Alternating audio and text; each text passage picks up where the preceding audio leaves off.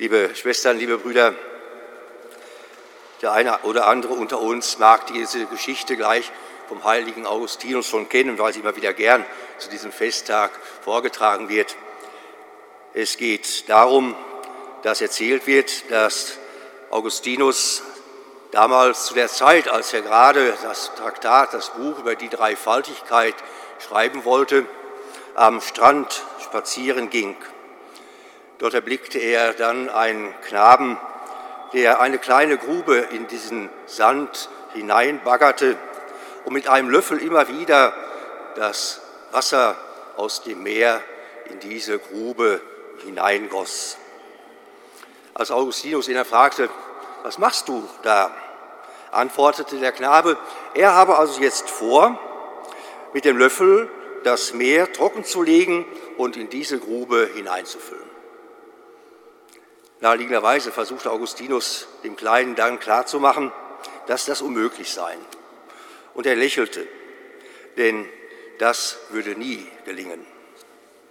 Der Knabe aber, schlau wie er nun einmal war, soll erwidert haben, das, was er vorhabe, mit dem Löffel das Meer in die Grube zu gießen, sei leichter fertig zu bringen, als dass Augustinus in seinem Buch auch nur den kleinsten Teil des Geheimnisses der heiligen Dreifaltigkeit erklären könnte.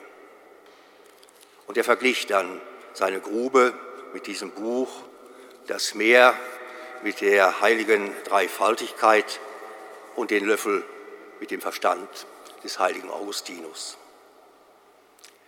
Diese Geschichte, Schwestern und Brüder, so anekdotenhaft sie scheinbar sein mag, führt uns aber vielleicht auch zu unserer eigenen Erkenntnis, dass wir, die wir ja alltäglich im Namen dieses dreifaltigen Gottes, im Namen des Vaters und des Sohnes und des Heiligen Geistes unseren Tag beginnen, unsere Gebete beginnen und abschließen in unserem mehr oder weniger langen Christen- und Glaubensleben, wie Augustinus, wie der Knabe, die heilige Dreifaltigkeit nicht begriffen haben. Und das scheinbar, Schwestern und Brüder, ist gut so. Denn Dreifaltigkeit ist nicht nur irgendetwas dogmatisch Gesetztes. Dreifaltigkeit können wir nicht darlegen und erklären wie eine mathematische Formel, die sich zusammensetzt und dann zu diesem Ergebnis kommt. Dreifaltigkeit, das ist zunächst etwas, was auf uns zukommt. Nicht was auf uns zukommt, sondern dieser Gott kommt selber aus seiner Geschichte, aus seinem Dasein als dieser Dreifältige auf uns zu. Nicht wir und erst recht nicht die Theologen haben diese Dreifaltigkeit in schweren Gedanken entwickelt als abstrakte Spekulation, sondern dieser Gott erweist sich als solcher. Dieser Gott, der so unfassbar eben auch in seiner Liebe ist, dass diese Liebe, und auch ich, Schwestern und Brüder, kann mich da ja nur annähern heute, der in seiner Liebe sich nicht selbst gefällt. Diese göttliche Liebe, die auf uns zukommt, ist eben keine narzisstische Selbstspiegelung, sondern, so berichtet uns die, Gott, die Geschichte Gottes mit den Menschen, es ist eine ausströmende Liebe.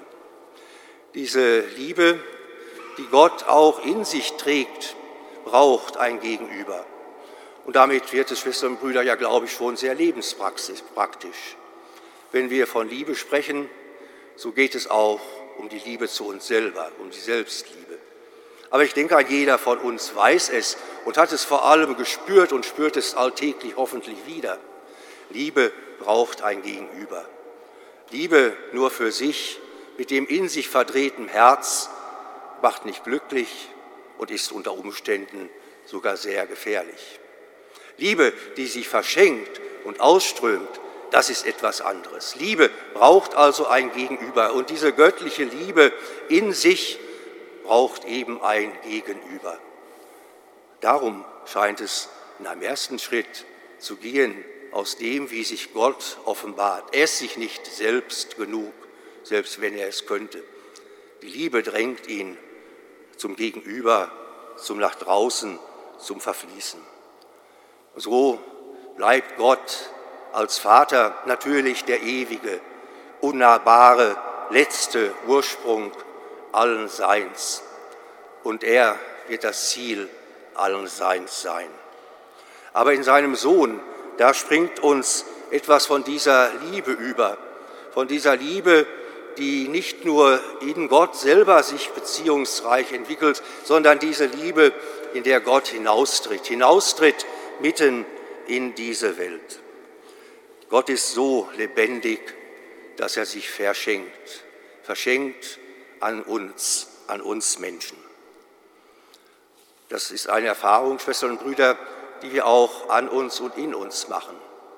Und eine weitere Erfahrung aus unserem Leben mag auch sein, dass wir dann auch wollen, dass diese von uns schon verschenkte Liebe Frucht trägt.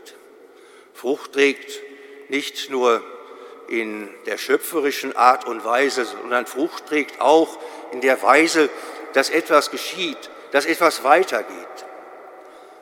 Etwas gewagt, aber als Annäherung sicherlich erlaubt, könnten wir vielleicht sogar sagen, dass wir als Abbilder Gottes auch so etwas wie eine Dreifaltigkeit in uns haben, wenigstens als Ideal. Unsere Liebe, die sich zum Gegenüber drängt, diese Liebe, die von uns ausströmt, macht uns, wenn es diese wahre, wirkliche Liebe ist, ja regelrecht aus Zweien zu eins, wie es ja auch im Trauungsritus heißt. Beide werden ein Fleisch. Und diese Liebe, die wir Menschen dann verspüren zu einem Gegenüber in unausschließlicher und ewiger Weise, auch diese Liebe will Frucht bringen. Diese Liebe will schöpferisch sein und drängt nach außen. So wie es auch in dieser göttlichen Dreifaltigkeit ist. Dieser Gott, dieser im Heiligen Geist bis heute wirkende, ist die Frucht dieser Liebe. Dieser Liebe, die bleibt, in der wir eingebunden sind und die uns zu einer Vollendung führen soll. In dieser Liebe, die uns wieder einsammelt hinein in diese göttliche, ewige Liebe und uns dann eine ewige Gemeinschaft schenkt. Heilige Dreifaltigkeit, Schwestern und Brüder, sie wird immer und auf all unseren Wegen eine Herausforderung bleiben, weil Liebe eben auch herausfordert, weil es Liebe ist, die uns nicht bei uns sein lässt und bleiben lässt, sondern Liebe, die herausdringt, so wie bei Gott. Und daher feiern wir heute dieses Fest, nicht als ein Fest eines dogmatischen Satzes, sondern als, den, als das Fest unseres Lobpreis, dass dieser Gott nicht in sich bleibt, sondern hinaustritt in seiner Liebe und uns diese Liebe schenkt und uns in dieser Liebe auf ewig erhält. Amen.